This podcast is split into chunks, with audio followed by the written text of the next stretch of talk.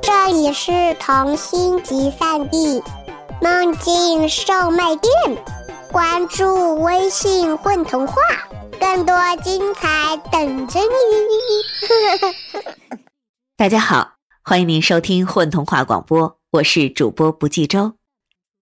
今天是周三，又到了我们的 IP 大剧《新孩儿的芒果湖》的时间了。上个周三，我们跟您讲了。小池乘坐那辆似乎永远不会开动的轨道车，到了轨道的尽头，进入了一扇神奇的矮石门。在那扇矮石门后面，他会遇到什么呢？你是不是也十分期待？下面就让我为您讲述《新孩的芒果湖》第二章。小池从未想过，自己会来到这样一个地方。就在进入矮石门的那一瞬间，时空似乎发生了巧妙的变化，位置发生了剧烈的挪移。等到反应过来的时候，他已经来到了一片陌生的水域。附近的水面上泛着星星点点的光，而远处的一切则笼罩在。层层叠叠的水雾之中，此刻，他一动不动的立在原地，心中有种说不上来的感觉。害怕倒是谈不上，胆子还不至于这么小，但毕竟对眼下的处境全然不明所以，索性不再轻举妄动，换之以静观其变的姿态。他想。就算有什么危险，估计也不会自己找上门来。这一当，四周开始发生变化，水雾像是接到了什么命令似的快速退去，码头的全貌得以逐渐浮现。码头边缘的水里，似乎传来了什么动静。小池不禁再次咽了口唾沫。到了这种地步。似乎总该发生点什么了吧？突然，哗啦一声，水花四起，一个可怕的头颅猛地窜出水面，以迅雷不及掩耳之势朝小池迎面扑来。不得了，那东西像是在水面下埋伏了已久，正等着猎物送上门呢。要不是反应及时，小池早就被他逮了个正着了。真要那样的话，天知道会是什么下场。小池吓得顺势朝后面踉踉跄跄连退好几步，手心和后背一下子滋出一层滑溜溜的汗液，脑袋也被惊得嗡嗡直响，胸口剧烈起伏，浑身止不住的颤抖，连他自己都没意识到。那把随身携带的弹丸手枪，不知什么时候已经握在了手里。不仅如此，他还朝那可怕的头颅连开了四枪。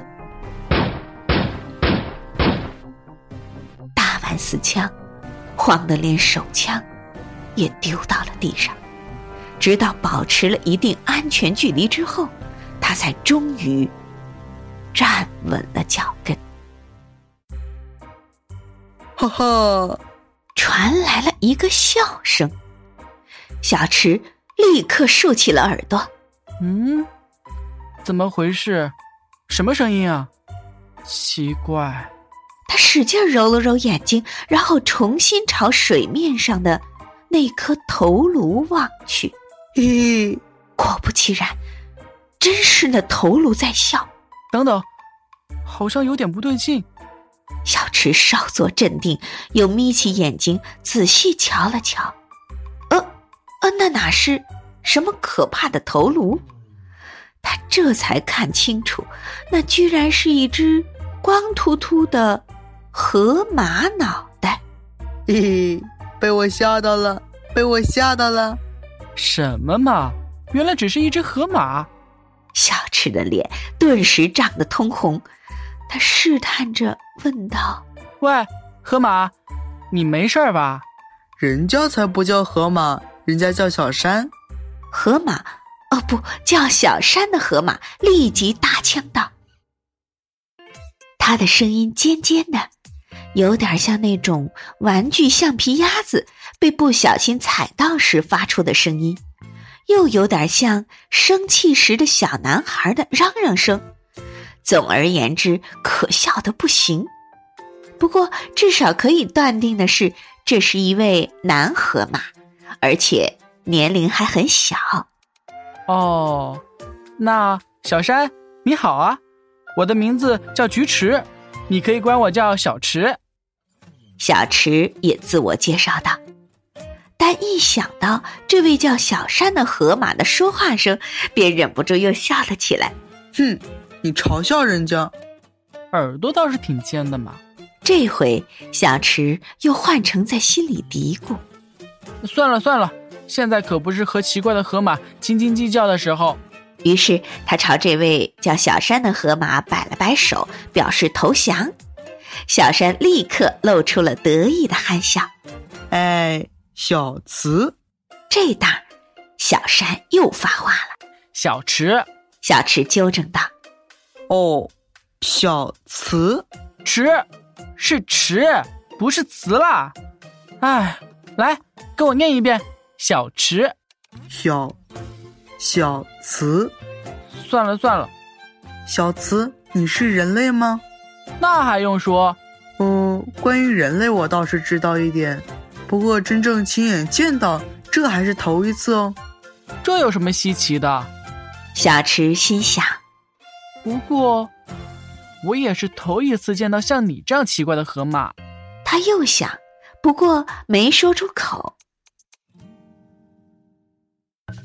见小池没有接话，小山又说：“原来真正的人类长这样啊！”一边说一边一屁股坐在了小池身旁，像是自说自话，要跟他聊起天来了。是啊，不过我还是个小孩儿，成年人的个子比我高得多呢。说着，小池突然想起什么似的，把脑袋上的棒球帽摘了下来，让小山瞧了瞧他的头发。喏，你看。人类还长有这样的头发，你没有的吧？小山摸了摸自己的脑袋，嗯，没有的，我是秃头。这个给你戴吧。这时，小池把自己的棒球帽摘下来，扣在了小山的脑袋上，大小倒是正合适，颜色也配得不错。这顶棒球帽正好也是红白相间的。小山开心地说道：“小慈。”我带你去芒果湖玩好吗？芒果湖，嗯，那是我的家，我们全都住在那里。难不成那里住着一大群大大小小会说话的奇怪的河马吗？小池胡乱猜想道。小山继续说道：“那里可好了，你们人类肯定没见过。这里嘛，叫做浅海渡口。”直接从这儿出发，我们就能到达芒果湖了。浅海渡口，原来这个奇怪的码头还有这么个名字。小池心想：那我们要怎么去呢？乘我的小船去就行了。说罢，小山从屁股后面的口袋那儿掏出一只遥控器模样的东西，然后伸出一根手指。盯着上面那些奇奇怪怪的按钮，一副冥思苦想的样子。好像是摁这个来着。他兀自在那儿嘟囔着，显然是对如何操作这玩意儿不太熟悉。想了半天也没想起来到底应该按哪个钮，脸都红了起来。大概是怕又被小池嘲笑，他皱着眉头胡乱按了一个按钮。这一按，远处的浓雾立刻就聚拢了过来。一眨眼功夫，两人都被笼罩在了迷迷茫茫的大雾中，连对方在哪儿都不晓得了。哎呀，对不起，对不起，好像按错了。只听见小山在什么地方慌慌张张的解释道。不一会儿，约莫是把遥控器上所有的按钮都轮流按了一通之后，他总算是走了好运，猜对了按钮。浓雾终于退散到了远处，然后稳定了下来。水面上远远的飘来一艘小船，看上去顶多只能容下两三人的样子。我的小船来了！小山高兴的喊道，活像是在说：“我家的小狗来了。”小船像是接收到了小山的信号，慢悠悠的朝码头这边飘了过来。一两分钟后，便安安稳稳的停靠了下来。小山咯噔一下就跳了上去，然后笑嘻嘻的看着小池，示意他也快点上船来。有那么几秒钟，小池有点迟疑，但他并没有让小山看出自己的迟疑。当然，他只是假装若无其事的回头望了望码头。一旦乘小船离开这个码头。就离原来的世界越来越远了。他想，也许那里天已经快亮了。也许回去的时候，与爸爸相识的山林工友已经发现他失踪多时，正四处看他的消息。也许已经有很多人在山林里搜寻他的踪迹，连警察也出动了。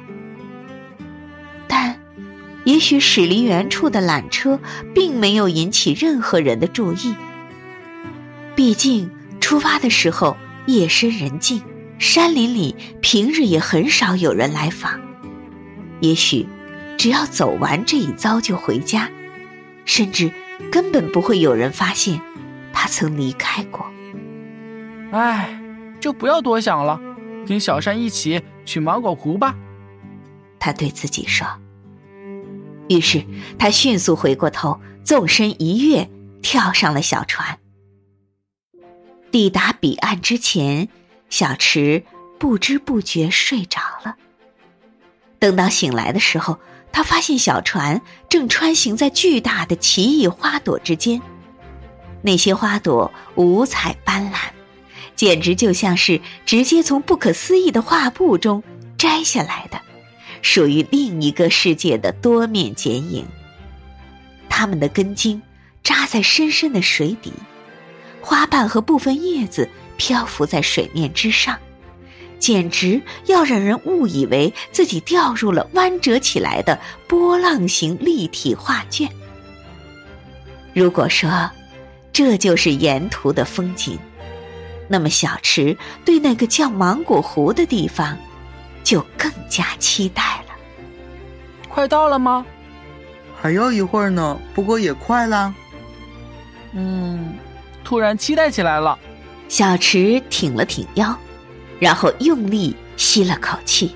是吗？那多好呀！小山转过脑袋来，朝他笑了笑。我还以为你睡觉是觉得无聊呢。哪里？怎么会？说到这儿。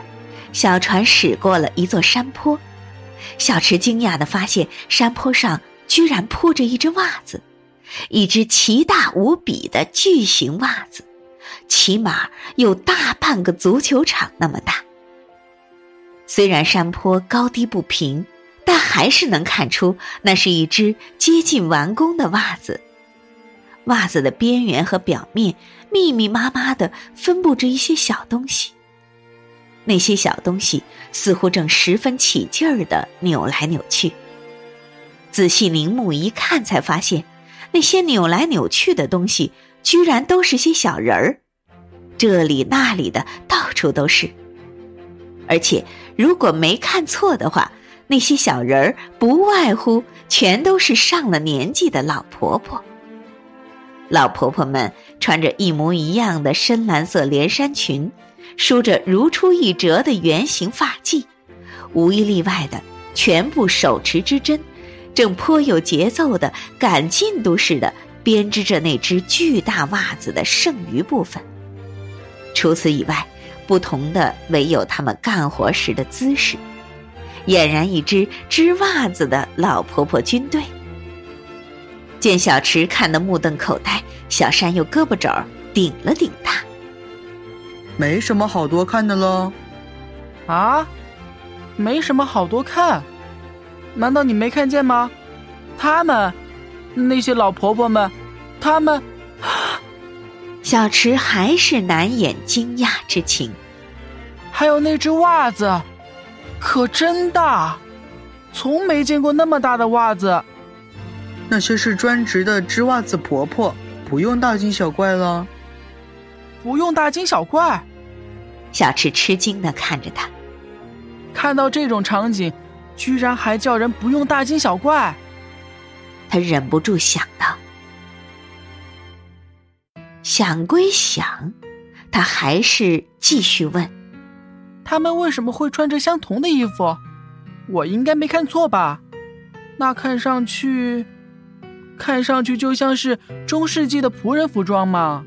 什么世纪我倒不大懂。不过星孩说他们都不是好人，所以要永远在山坡上织袜子。星孩嗯，星孩说的。那个星孩是谁啊？哦，对了，小山突然想起什么似的，摸了摸脑袋。我还没告诉过你谁是星孩呢。搞什么呢？这家伙是在装傻吗？小池暗自思忖着，又说道：“那你现在告诉我，星孩是谁？我也不知道。”小山摊开两只肥肥的小手说：“看上去，他倒不像是在撒谎。”继而再次握住了船桨。啊，到底什么意思啊？小池有点生气了，心想：这河马是不是又在耍弄自己？小山似乎看出了他的心思，急忙解释道：“哎呦，我没说清楚，没说清楚，你听我说。”不等小山继续往下说，小池就打断了他：“还有，你刚才说，永远在山坡上织袜子，又是什么意思？那只袜子不是很快就要织完了吗？”小山颇感无奈似的说：“哎，它只是看上去就快织完了。”告诉你吧，那是一只永远织不完的大袜子。无论有多少那样的老婆婆，无论又有多少新的老婆婆加入，无论他们多么努力，耗费多少时间，都不可能织完那只袜子的。袜子只会越织越大，却永远无法完成。简单说好了，那是一个圈套，星孩设下的圈套。圈套自有圈套的规则，这下明白了吧？那么。那个，小池还想继续问点什么，但语气已经明显拉长，不那么咄咄逼人了。哎呀，你就别问了，现在我也讲不大清楚。关于星孩和织袜子的老婆婆什么的，等到了芒果湖再慢慢告诉你吧。不过有一点我可没乱说，我真的不知道星孩是谁。小池在心里嘀咕着，不计其数的长得一模一样的老婆婆。在山坡上编织着一只永远织不完的大袜子，这究竟是怎么一回事呢？那个星孩又究竟是什么人呢？似乎越接近芒果湖，那种奇诡的气息也就越重了。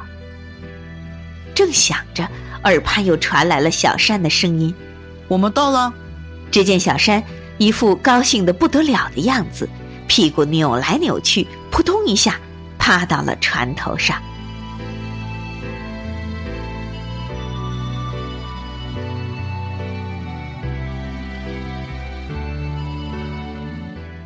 芒果湖究竟是什么样子？